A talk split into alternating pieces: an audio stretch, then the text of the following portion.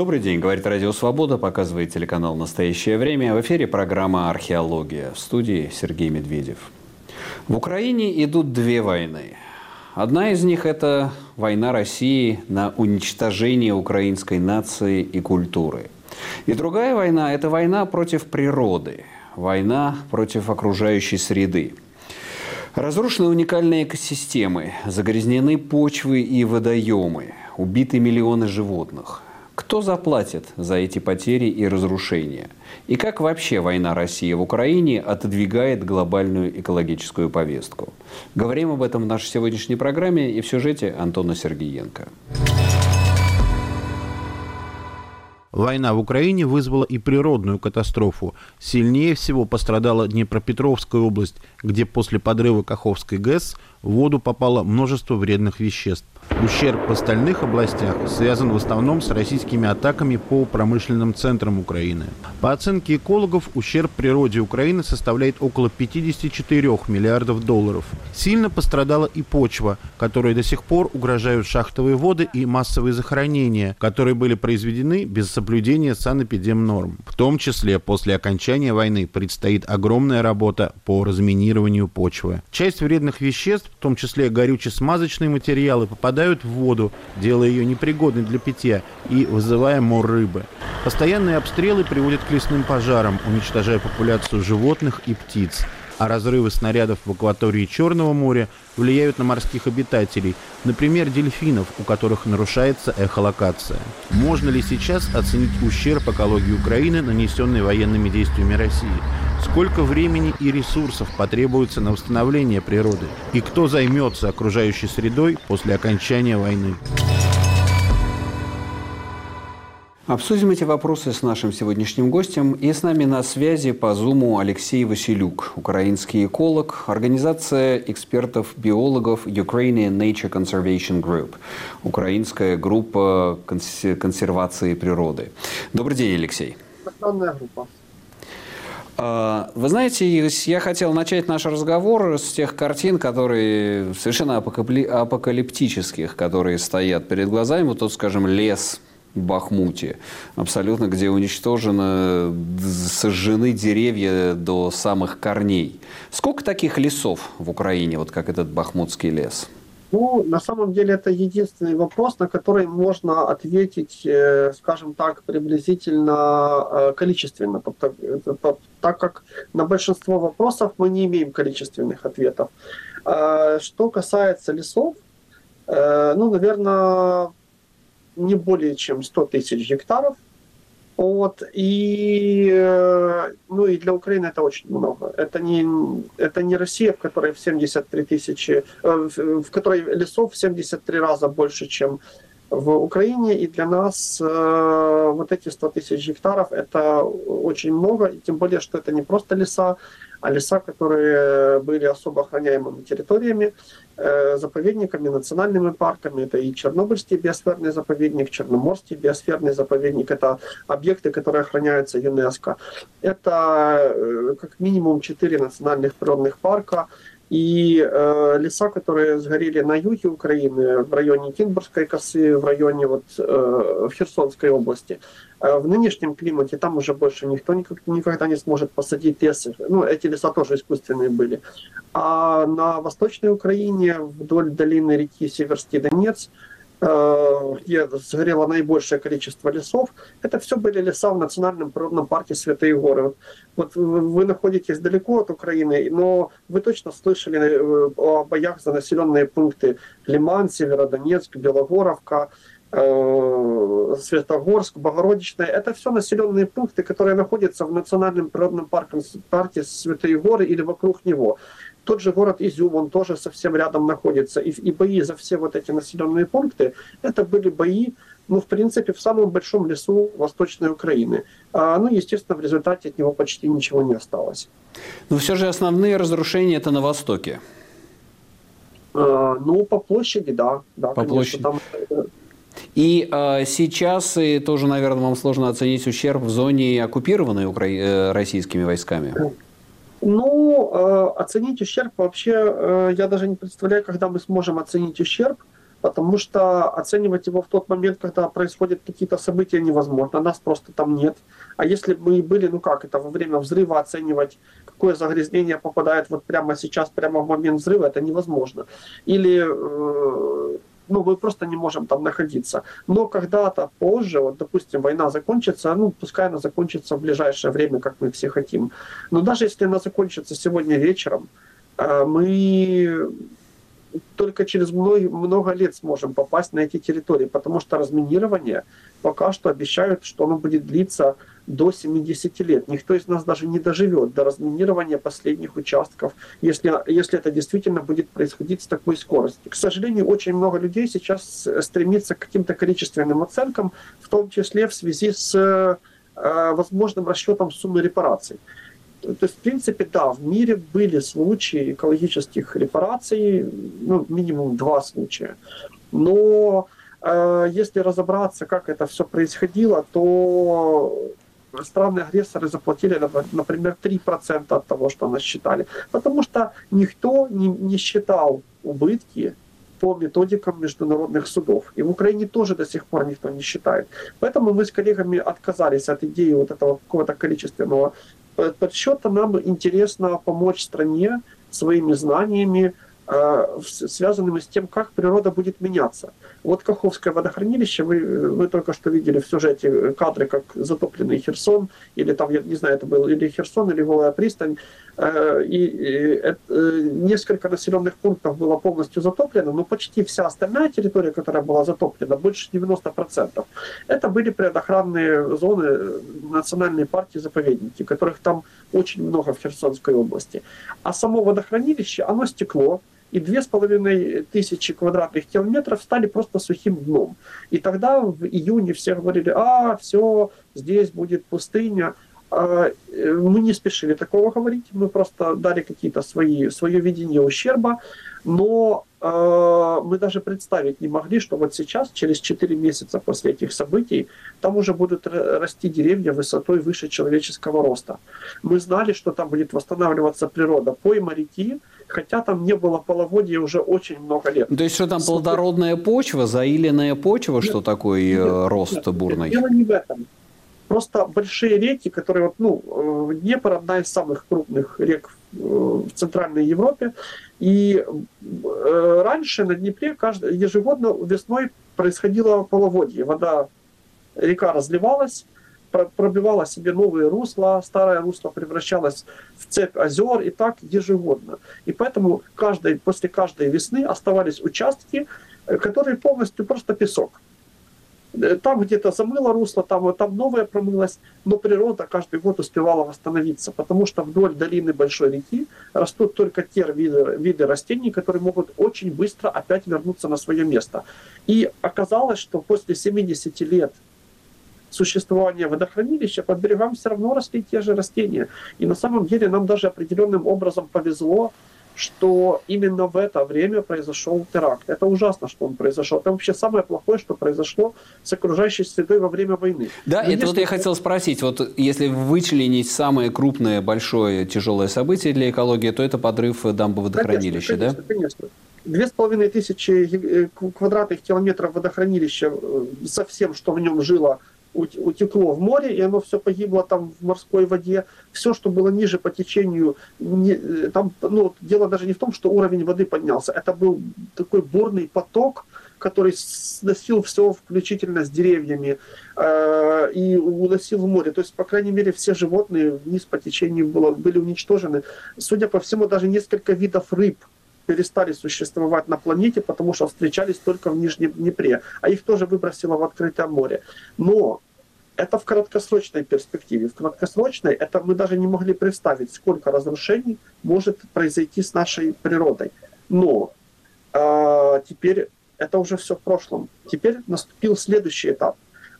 И теперь там восстанавливается природа. Оказалось, что если бы это все произошло не в начале июня, а на пару недель раньше или позже, это было бы гораздо хуже. Но а почему? Это, потому что помните песню про тополиный пух, жара июнь, когда семена тополей и ив в начале июня разносятся ветром. И как раз в это время они раз... все, вся поверхность водохранилища была покрыта пухом тополей и ив.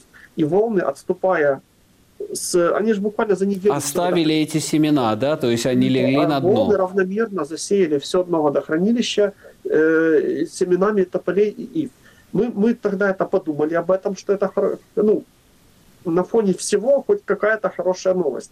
Но мы не могли представить, что через 4 месяца там будут на месте этих семян деревья высотой выше человеческого роста. Поэтому мы теперь понимаем, насколько мы впервые э, увидели, э, насколько стремительно природа может возвращаться туда, где произошли какие-то катастрофические изменения. По, кроме водохранилища, какие еще зоны бедствия экологического вы сейчас а, назовете? Ну, первоочередные? Я, ну, на самом деле, я на первом месте я все-таки бы назвал взрывы боеприпасов, потому что это, конечно, они перманентно размазаны по всей линии фронта, и по некоторым оценкам ежедневно взрывается до 40 тысяч э, снарядов, это, это очень много. Еще в прошлом году... Это разброс это... токсинов вокруг, помимо, так сказать, да, непосредственного да. ну, моментального эффекта взрыва? Ну, что такое снаряд любого типа? Это металлическая оболочка с химической начинкой.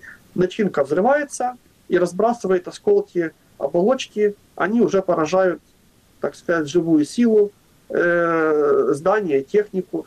И поэтому э, 100% химического состава боеприпаса оказывается в окружающей среде. Неважно, навредил он людям, не навредил, поразил он завод, солдата, детей, стариков, не имеет значения. 100% его состава оказалось в окружающей среде. Если бы мы знали, сколько именно боеприпасов и какого типа взорвалось, мы бы могли посчитать, какие вещества и в каком количестве оказались в окружающей среде.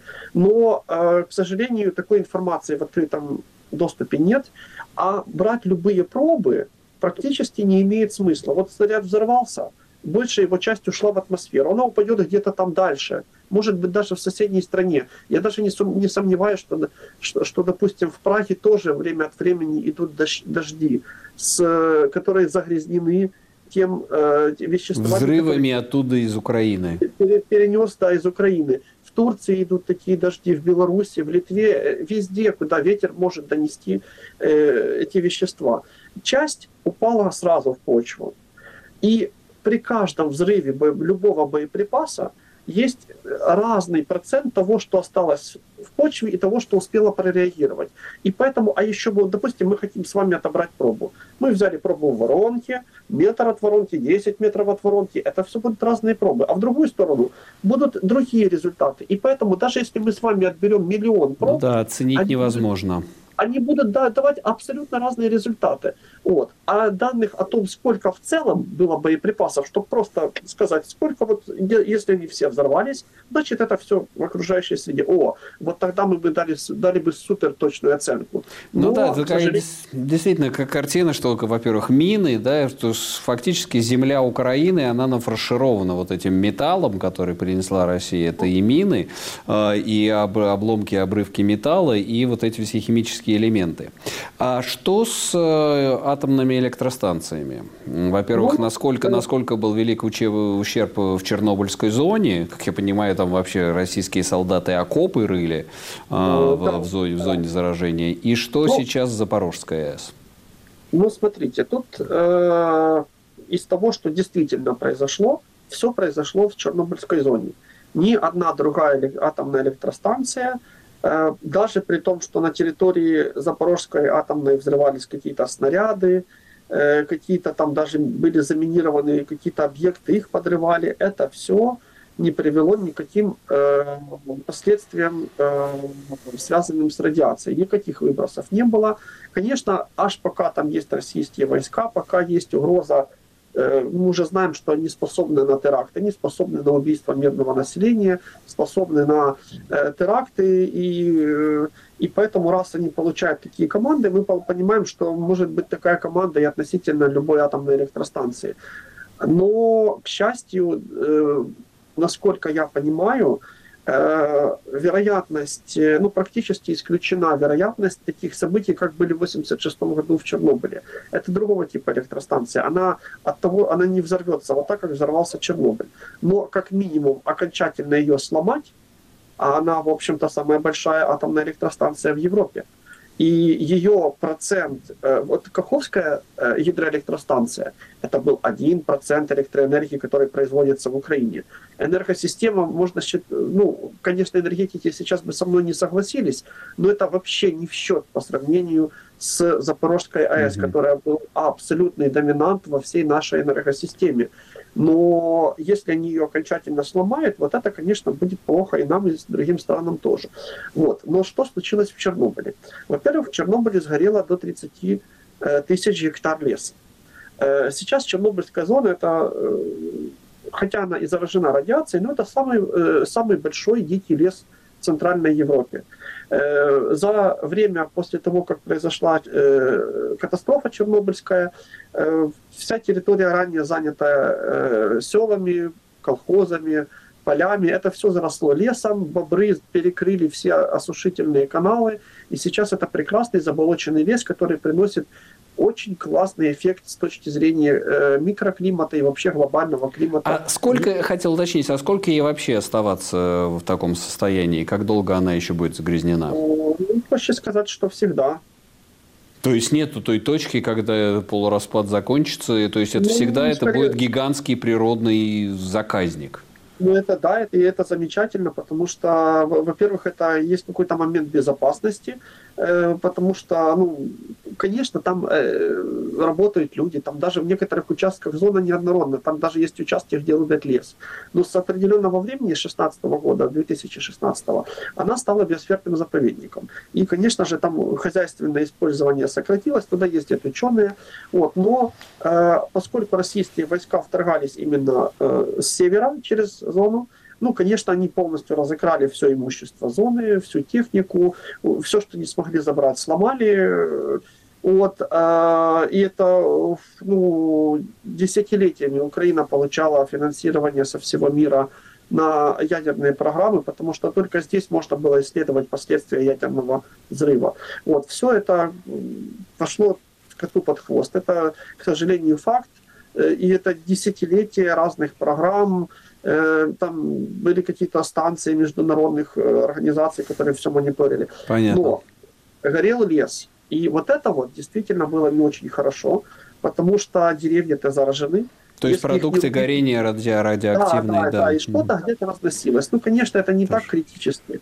Ну Но да, не то облако, которое было тогда в 86 году. И последний, последний вопрос у нас уже время, к сожалению, заканчивается этой части. А животные – вы оценивали, существуют ли какие-то приблизительные оценки потери животного мира? И а, домашнего ну, скота, конечно, страшные картины этих коровников, и как расстреливали скот, и э, диких животных. Ну, смотрите, конечно, сказать, какое количество животных погибло, нельзя. Потому что да, нужно хотя бы отталкиваться от того, что мы считаем животным. Если э, мелкие животные, которые живут в почве, например, и, и занимаются почвообразованием, то их в горсти земли может быть до 8 тысяч экземпляров разных видов. Вот. Если считать только копытных и птиц, допустим, как люди часто вот э, животные, ну вот сразу представляют копытных хищников, да, да. их просто немного. У нас может быть некоторых видов птиц там всего несколько особей в Украине. Но в принципе мы можем оттолкнуться от другого, чтобы я, ну, я, не, я точно вам скажу, что никто не может дать оценку. Ни для одного вида живых существ в Украине нет информации, сколько его было. Кроме самых редких, которых мы знаем, допустим, у нас есть 7 пар беркута, самого известного орла Европы, он очень редкий. Вот мы знаем, что у нас есть 7 пар. Но что можно сказать точно? Мы изучили, э, какие животные и растения могут вообще исчезнуть с лица Земли вследствие войны. Вот. И потому что э, некоторые виды, например, два вида муравьев были только на островах, которые были полностью смыты Каховским водохранилищем. Я хотел бы, чтобы мы их еще нашли в будущем, но, честно говоря, ну, вряд ли они выжили. Четыре вида рыб жили только на границе солености, где Днепр впадает в Черное море. Их, а, еще несколько видов мелких рачков, которые только там встречаются в нижнем течении Днепра. Ну, где-то суммарно до 12 видов всего, что живет в воде. Это да. все было вынесено в море. Если в Одессу... И это, это все уже, это навсегда. Человечество ну, это утратило навсегда. Которые встречались только здесь, то если мы больше никогда их не найдем, это будет значить, что первые часы после прорыва водохранилища уже навсегда стерли эти Это безвозвратные потери, да. То же самое с растениями. Угу. Понятно. Есть растений, которых, возможно, мы больше никогда и не то же самое с растениями. Алексей, да. спасибо большое за этот печальный рассказ. Алексей Василюк, украинский эколог, э, был с нами на связи. А я не могу не вспомнить э, одно из самых сильных впечатлений своих э, театральных. Это кукольный спектакль «Сталинград» Ризо Габриадзе, где трагедия Сталинградской битвы и вот этого всего клочка земли, нашпигованного, нафаршированного землей, рассказано с точки зрения муравьев – лошадей и муравьев. И вот так помню плач мамы муравьихи, которая говорит, да, вот люди, ну а кто, так сказать, по муравьям, кто будет плакать? И вот это она теряет своего муравьишку маленького. И это очень сильное впечатление производит. Вот сейчас Украина то же самое, да, сотни тысяч людей погибшие, разрушается целая страна, но кто-то должен вспомнить и говорить о этих муравьях, которые навсегда потеряны для человечества. Мы вернемся буквально через мгновение. Программа «Археология». Продолжаем наш разговор об экологических последствиях, об экологическом измерении войны в Украине. Рассуждает об этом Неля Рахимова, эксперт в области экологического планирования и климата. выброс э, загрязняющих веществ непосредственно от самих военных действий. И здесь у нас как раз коллеги э, с Украины активно ведут подсчеты, в том числе и выброс углекислого газа и всех других парниковых газов, которые э, повлияют э, на изменение климата. Э, и здесь э, тоже огромные э, цифры, огромные ущербы. И то же самое, конечно, касается и физических разрушений, то есть когда мы непосредственно простите, едем на танке да, и уничтожаем ту среду, те экосистемы, наносим физические какие-то ущербы, и, и соответственно, невозможность э, ну, точнее, есть возможность, конечно, сколько лет это э, э, займет, чтобы все это восстановить, и в то же самое касается всех живых э, существ, то есть их среда обитания разрушена, их ореолы перемещения разрушены и так далее, и так далее, поэтому э, все, я уже не говорю про минирование, да, э, обширных территорий, которые э, становятся совершенно невозможны для использования как человеком, так, соответственно, наносят э, ущерб природный. Поэтому здесь и почвы, и эрозия почв, и э, загрязнение вод, и воздуха, и физическое разрушение э, среды обитания, и формирование так называемого антропогенного военного ландшафта. Э, и поэтому здесь однозначно никаких э, позитивных или, или даже о, о каких-то нейтральных воздействиях речь не идет. Это была Неля Рахимова в разговоре с нашим корреспондентом Антоном Сергеенко. А к нам присоединяется по Зуму Ангелина Давыдова, эколог, журналист, главный редактор журнала «Экология и право». Добрый день, Ангелина. Здравствуйте. Ну вот хотелось как бы системно оценить тот экологический ущерб, который наносит война в Украине, который наносит Россия. Э, мы в первой части говорили с Алексеем Василюком о тех экологических катастрофах, которые происходят в самой Украине. А вот если шире посмотреть, э, Продовольствие. Мы видим, как горят склады с зерном. Мы видим атаки по зерновой инфраструктуре Одесского порта, как Россия срывает зерновую сделку. А вот с точки зрения продовольственной безопасности, как э, война, насколько она серьезно подорвет э, глобальную продовольственную безопасность? Ну, действительно, война создала довольно существенные риски для глобальной продовольственной безопасности – Особенно, мне кажется, эта тема стояла остро в первые 3-4 месяца войны, когда у целого ряда стран возникали а, серьезные, в общем-то, оправданные опасения, а, связанные с тем, что поставки зерновых культур, поставки подсолнечника, поставки каких-то других продовольственных культур из России, из Украины просто буквально прекратятся. Да, по разным причинам. Где-то это блокировка портов, где-то это внутренний эмбарго, где-то это в буквальном смысле разрушение сельскохозяйственных полей. А, в общем-то, то, что мы увидели, опыт прошлого года показал, что война вот, как бы, к прямому продовольственному кризису не привела. Действительно, была достигнута продовольственная сделка, были настроены альтернативные пути поставки зерна, а, довольно часто это более длинные пути поставки зерна, то есть получается, что зерно обходится дороже и а, для его непосредственно транспортировки и доставки конечным потребителям, например, используется больше ископаемого топлива, то есть этот фактор тоже нельзя забывать. А, плюс а, на фоне того, что а, возникали довольно серьезные опасения с поставками а, продовольствия из России и Украины, целый ряд других стран, прежде всего стран, например, Латинской Америки, задумались о том, как увеличить собственное производство и заполнить потенциальные ниши на рынке продовольствия. И вот здесь мы с вами получаем и наблюдаем очень интересную и непрямую связь, непрямую экологическое последствие войны. А, например, целый ряд бразильских экологов отмечали, что э, идущая война в России, сопутствующие санкции, разрушение портовой инфраструктуры, сложности с доставками зерна приводят к тому, что в Бразилии, в Аргентине увеличивается как раз производство зерна, для чего продолжают вырубаться влажные тропические леса. Вот, например, если вдуматься, довольно странно, да, где происходит война и где мы наблюдаем эти последствия. Но вкратце с зерном ситуация такова.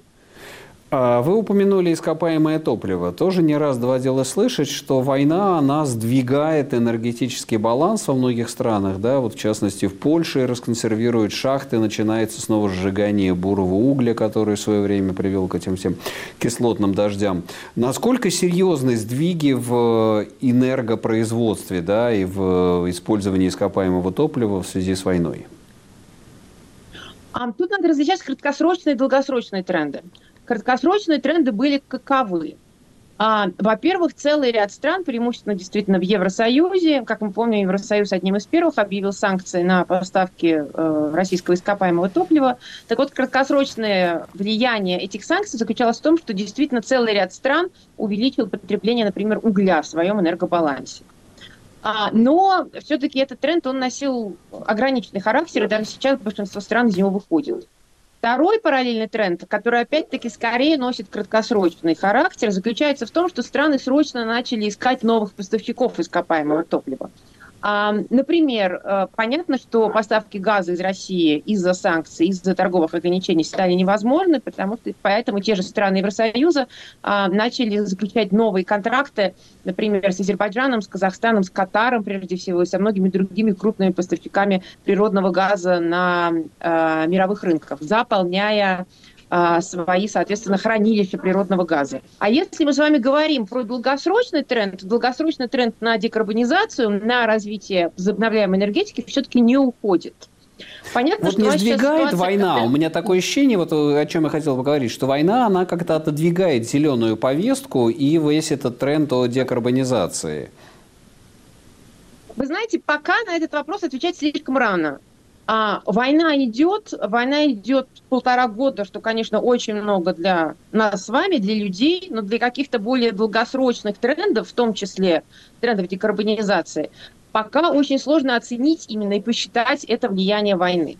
А, я бы сказала, что на вот таком уровне политическом и на уровне заявлений, что мы видим? Мы видим то, что все больше стран говорит о том, посмотрите, а, вот к чему привела наша зависимость от поставщиков ископаемого топлива. Mm-hmm. Ведь в мире не так много стран, которые поставляют, например, природный газ или нефть.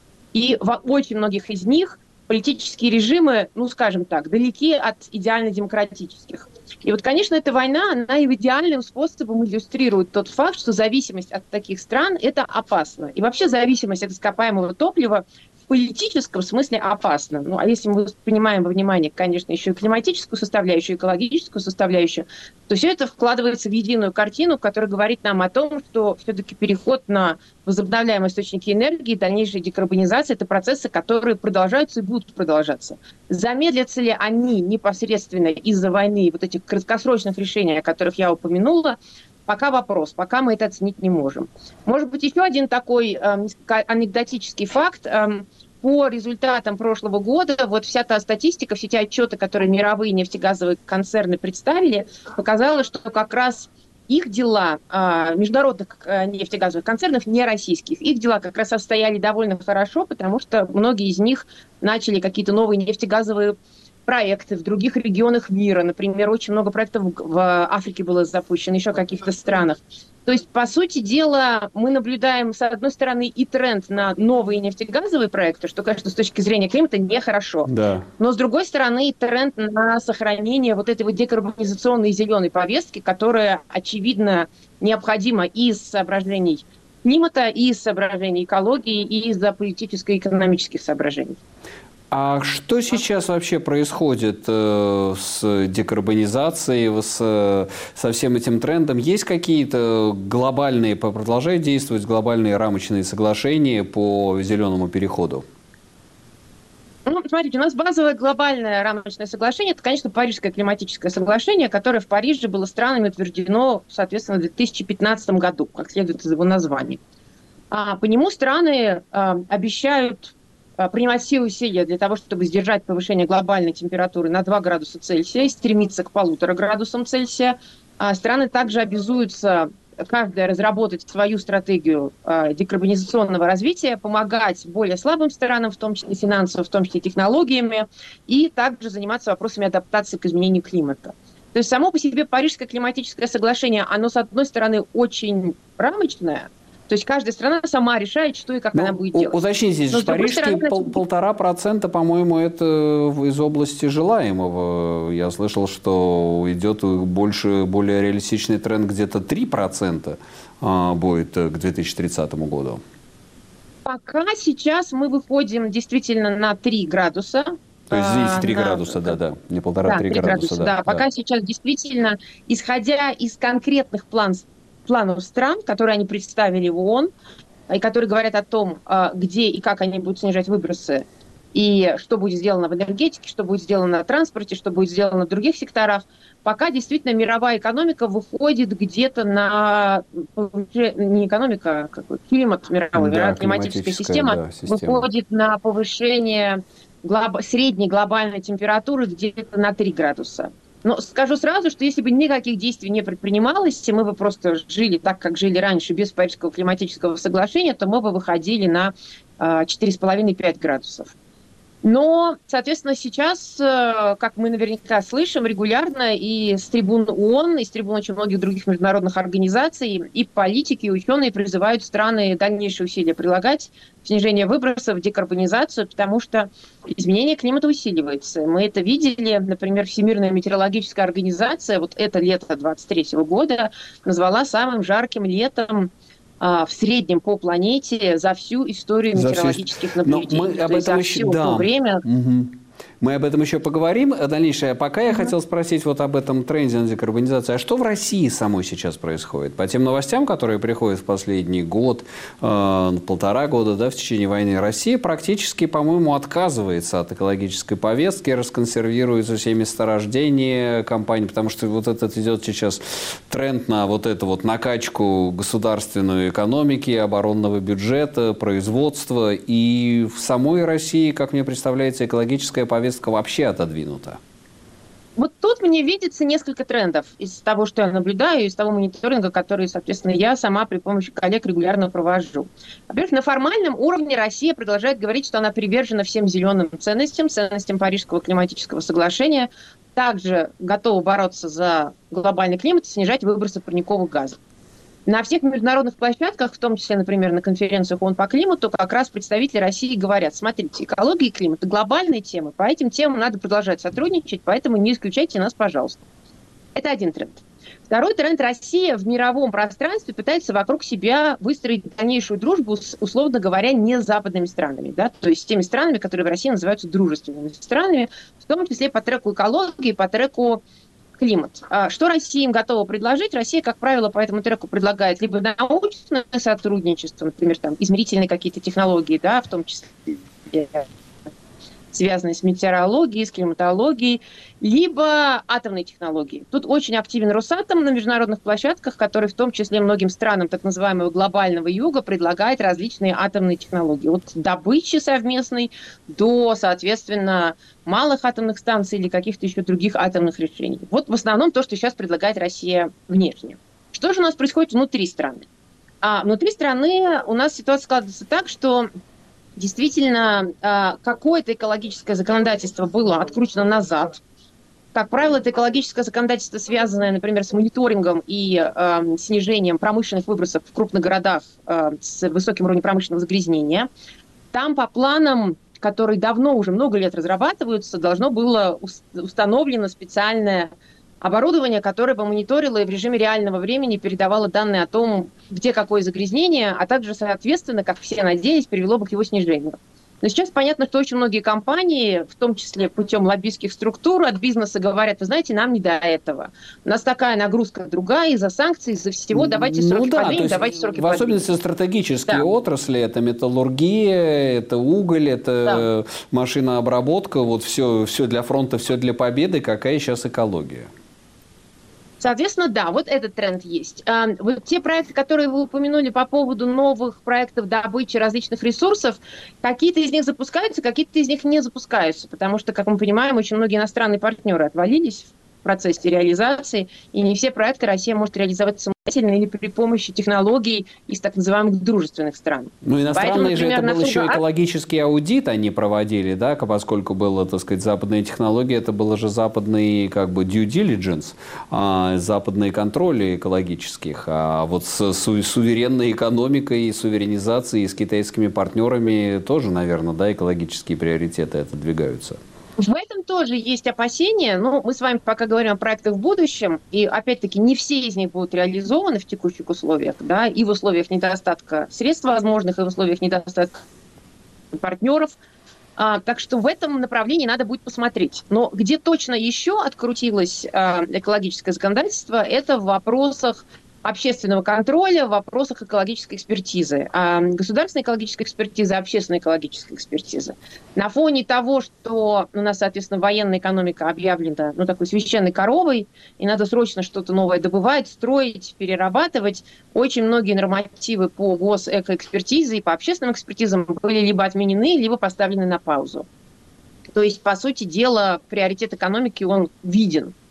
А, опять-таки, есть целый ряд общественных организаций, которые в России продолжают с этим бороться, но тут ситуация сложная. Как мы знаем, целый ряд международных организаций было объявлено нежелательными, по сути дела, запрещен к работе ну, в России, да. в том числе Greenpeace, в том числе Международный ВВФ, Белона, то есть практически все крупные игроки вынуждены закрывать свои а, представительства в России. Но при этом надо отметить, что экологическая тема для граждан России в большинстве регионов по-прежнему остается очень важной. Экологические протесты интересным образом сохраняются, и очень многие региональные экологические организации продолжают работать вот как раз по этой региональной Даже сейчас, повестке. в, эпоху так называемой СВО, сейчас. продолжаются экологические протесты. Да. Это, это, Вы знаете, это... изумительным образом, да, да. А вот первые несколько месяцев с начала войны у нас действительно была некоторая пауза, где-то 3-4 месяца очень мало всего было. А потом потихонечку эти протесты опять возобновились. Я вот регулярно слежу за тем, что происходит.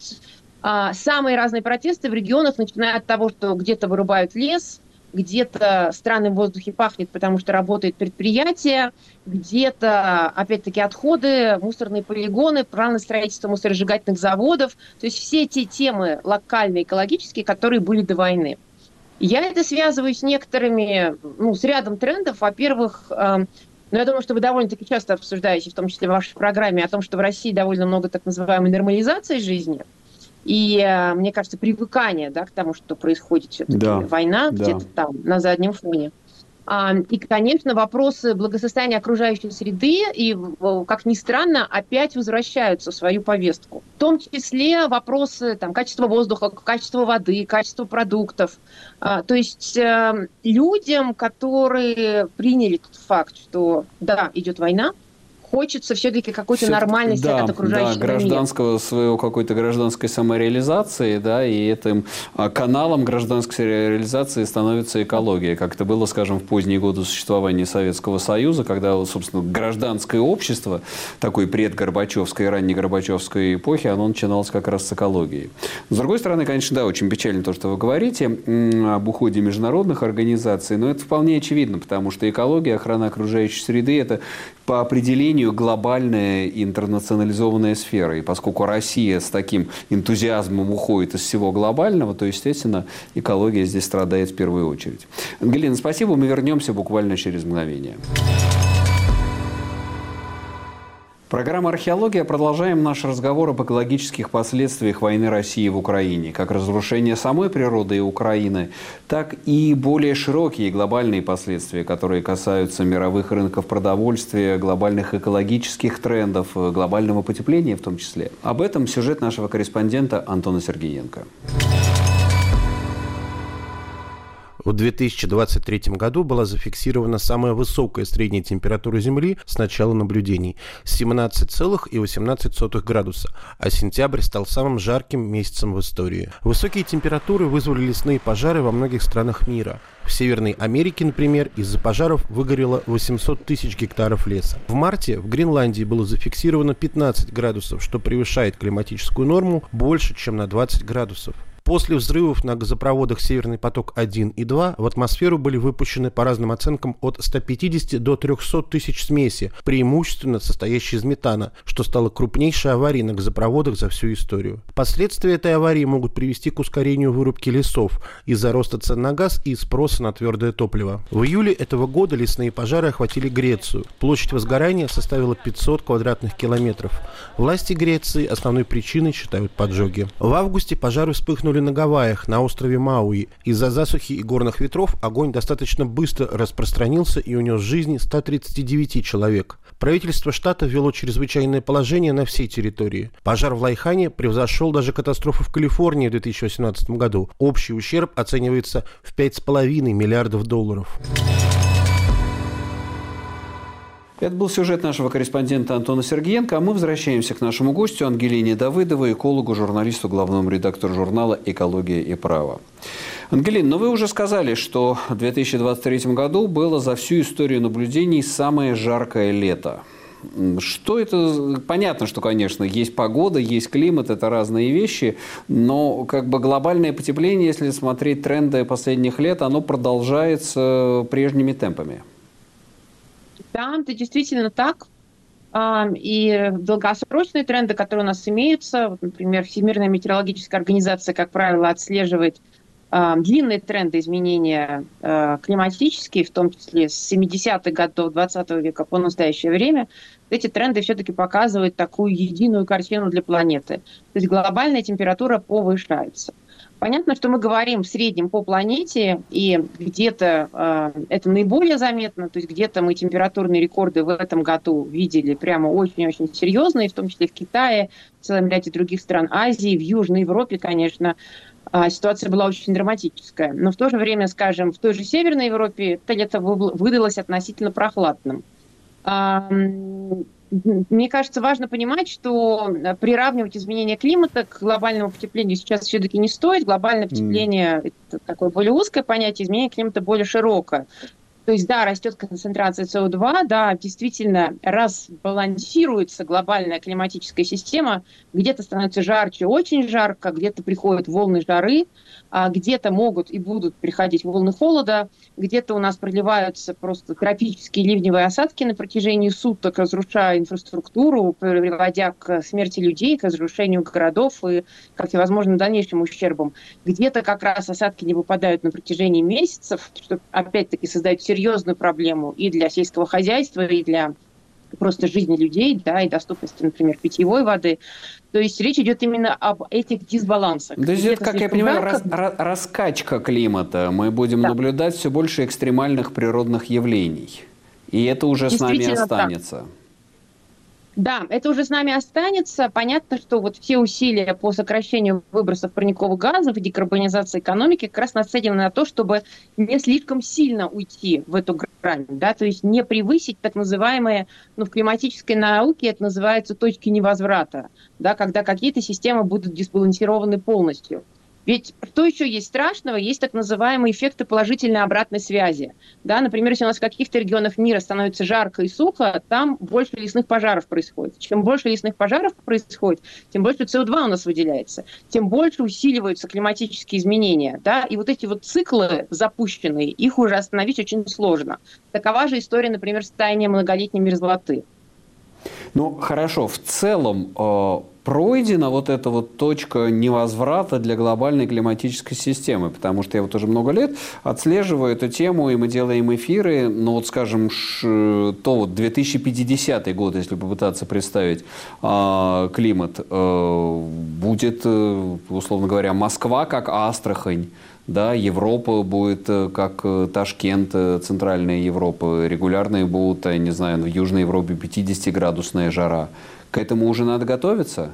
Прогнозов много, сценариев много, и вот тех самых сравнений, которые вы упомянули, также много, да, например, что климат в Москве станет как климат в Риме, да, и там в Астрахани, где-то еще. Действительно, к 2050 году, что можно сказать точно, климат э, поменяется на всей планете, э, и в большинстве регионов мира он действительно станет другим.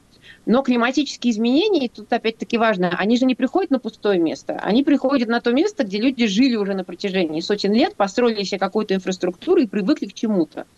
И если, например, у вас есть в городе ливневая канализация, которая привыкла к X объему осадков в секунду на квадратный метр, если у вас будет 10X, да, которые раньше осадки, которые выливались на протяжении двух месяцев, у вас будут выливаться на протяжении двух дней.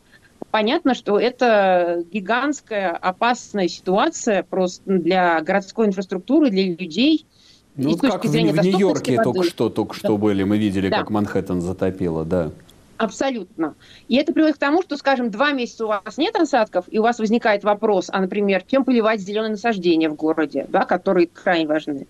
А, опять-таки, насколько восполняются водные резервуары и для питьевой воды, и для технической воды, и для очень многих других э, необходимых нам вариантов э, воды. А с другой стороны, когда у вас эта вода выливается, она у вас выливается много и сразу, что опять-таки приводит и к катастрофам, ну и к гибели людей в том числе. Ну вот я э, хочу все-таки вернуться э, к той теме, с которой мы изначально начинали, война, война в Украине о том, какое она оказывает влияние на глобальную экономику, на глобальное мышление, может быть. А, здесь ведь, мне кажется, идет, кроме того, очень сильная перестройка глобальной экономики в смыслу большей роли государства, да, большей роли оборонных бюджетов, а, возвращение таких, может быть, более традиционных а, оборонительных и протекционистских моделей мышления. И вот в этом смысле не видите ли вы угрозы Э, глобальной экологической повестки, что вот эти все тренды, они как бы отступят перед тем, что государство и мировая система возвращается назад, да, к тому моменту, когда еще не было вот этого осознания международных угроз э, климатических и прочих. Да, вы знаете, это очень хороший вопрос, очень правильный вопрос. Это также то, о чем я регулярно много думаю, то, что мы довольно часто обсуждаем с коллегами. А, ну, смотрите, мне кажется, у нас уже на время пандемии а, мир чуть-чуть качнулся в другую сторону от, глоба, от глобализации. Да, то есть мы тогда уже видели эти тренды закрытия, закрытия Барьеры, границ. визы, да. Да, барьеры визы, но а, это как бы то, что мы с вами лично испытывали, но, например, те же ковидные ограничения, они серьезным образом на цепочки поставок повлияли и сломали многие из этих цепочек поставок. Да? Где-то потому, что были, была закрыта портовая инфраструктура, где-то потому, что не завозились товары, а где-то просто потому, что экономика несла ущербы и, например, закрывались какие-то производства а, вот этот тренд продолжается, то есть глобальные сбои в цепочках поставках, поставок, они продолжают наблюдаться, в том числе из-за войны а, и из-за э, торговых последствий. Они продолжают также проявляться. Вот это такое как бы последствие номер один. Последствие номер два – это то, что действительно страны теперь смотрят, а можем ли мы стать более независимыми по целому ряду вопросов. И энергонезависимыми, да, можем ли мы, например, сами больше производить необходимое количество энергии у нас внутри. И с точки зрения продовольствия, и с точки зрения очень многих других э, ресурсов. Понятно, что не все ресурсы есть во всех странах, но сейчас вот это новое мышление того, э, знаете, в первые месяцы начала войны э, целый ряд коллег вокруг меня называл это эффектом э, поведением хомяка. Да, когда э, глобальному, например, рынку энергии грозил недостаток ископаемого топлива, который бы поставлялся из э, России, что делали э, клиенты, что делали покупатели? Они начинали срочно скупать все имеющееся на рынке для того, чтобы насытить свои хранилища. Да? Ну, да. то, что делает там, хомяк или другие животные на зиму. В любой непонятной ситуации создавай запасы. Да, да, тут можно вспомнить и запасы гречки в связи с любыми другими последствиями. Но, ну, в общем-то, если люди там, в России и в других странах покупают гречку, то страны глобальном э, уровне действительно стараются покупать продовольствие, энергоресурсы, какие-то еще ресурсы. Этот тренд также наблюдается. Третий тренд э, Понятно, что, например, для, опять-таки, мирового зеленого перехода сейчас все больше нужно, э, все больше нужны новые ресурсы, которые раньше, может быть, не играли такую большую роль. И все-таки мировая экономика потихоньку перестраивается от э, той экономики, в которой нефть, газ, уголь играют ведущую роль, в ту экономику, где, например, редкие металлы, редкоземельные металлы начинают играть очень большую роль, да, которые необходимы в том числе для сектора новой энергетики, для сектора электромобильности, для многих других секторов. И сейчас мы опять-таки видим, как целый ряд международных инвесторов начинают осваивать эти рынки, новые месторождения, заключать договоренности с новыми странами о как раз добыче вот этих металлов. И опять-таки появляются новые рынки, экономика чуть-чуть меняется с той экономикой, которую мы знали раньше. Вот это такие тренды, как сказать, на закрытие. Это тренды на закрытие, на антиглобализационные тренды. Это такие тренды, которые э, показывают нам, что все хотят обеспечить себя. Это тренды из области безопасности самой безопасности. Да, да именно. Из... Мы да. подменяем глобальную повестку повесткой э, национальной безопасности, и которая изначально, да. так сказать, очень э, про, про барьеры, про границы. Вот я просто, да, действительно боюсь, что зеленая повестка пойдет жертвой вот этого нового тренда, который подчеркивает и обозначает война в Украине? А, на уровне ООН уже где-то год, наверное, говорят о таком явлении, как поликризис или мультикризис. А, о чем идет речь? О том, что у нас вот все эти проблемы в мире существуют сейчас. И проблема климата, и проблема биоразнообразия, и война, и другие военные конфликты и войны, которые в мире идут. И вот как раз экономический кризис, в том числе вот из-за съема, слома да. цепочек поставок и очень многих других экономических проблем. И если мы вспомним с вами экономическую историю, как обычно решались вот какие-то экономические кризисы предыдущих э, лет, десятилетий и даже веков. Это, как правило, там, то или иное вмешательство государства в экономику, э, более сильные государственные расходы, расходы на инфраструктуру, повышение совокупного спроса, да, вот все вот эти вот тренды. Да. Вот, к сожалению, мы сейчас миром не можем делать так. Мы не можем использовать это, инструмент традиционной экономики и решать чисто экономические проблемы, потому что решая чисто экономические проблемы, мы убиваем базу своего человеческого существования. И поэтому мы стоим перед вопросом, как должна поменяться экономика и в какую сторону. Ну да, здесь мы выходим действительно на проблемы регулирования, здесь выходим действительно на большое философское осмысление всего этого, потому что это эпоха антропоцена, и когда решения о будущем планеты, они принимаются человеком, да, они уже принимаются не природой. Природа не может себя отрегулировать, да, вот как мы в начале программы а, Алексей Василюк рассказывал о том, как вот Каховское водохранилище неожиданно, да, зарастает вот это вот э, туда семена э, тополя, липы, они попали, и оно сейчас все прорастает деревьями в рост человека. Но надеюсь, что то же самое произойдет с планетой, и она каким-то чудесным образом зеленым вдруг вся прорастет и заколосится. Это уже нет, это уже ответственность нас, это все в руках людей. Ну что ж, спасибо большое, Ангелина. С нами на связи была Ангелина Давыдова, эколог, журналист, главный редактор журнала «Экология и право». От себя добавлю, что Действительно, здесь как-то связываются очень многие вещи. Война России в Украине – это часть э, такого атовистического, патриархального общества, того общества, которое убивает людей и которое убивает природу. И вот это вот убийство людей, убийство целой страны, убийство природы, в том числе в глобальном масштабе, они здесь каким-то образом соединяются. И здесь, наверное, надо сказать, что Россия вообще в ее нынешнем виде это глубоко антиэкологичная страна, да, живущая вопреки своему пейзажу, живущая вопреки своей природе. И сейчас ее война имеет глобальные экологические последствия в виде поставок цепочек продовольствия, и глобального энергетического кризиса, и уничтожения уникальных экосистем в Украине. И поэтому тем важнее задача остановить Россию. Не только ради спасения Украины, но ради будущего всего человечества. Это программа «Археология». Меня зовут Сергей Медведев. Оставайтесь с нами. Радио «Свобода» и телеканал «Настоящее время».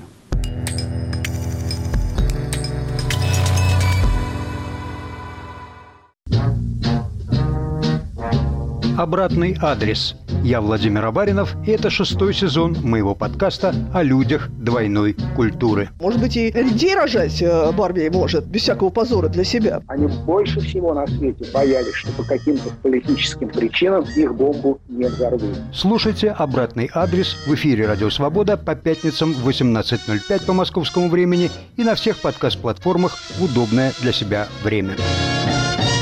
Говорит Радио Свобода.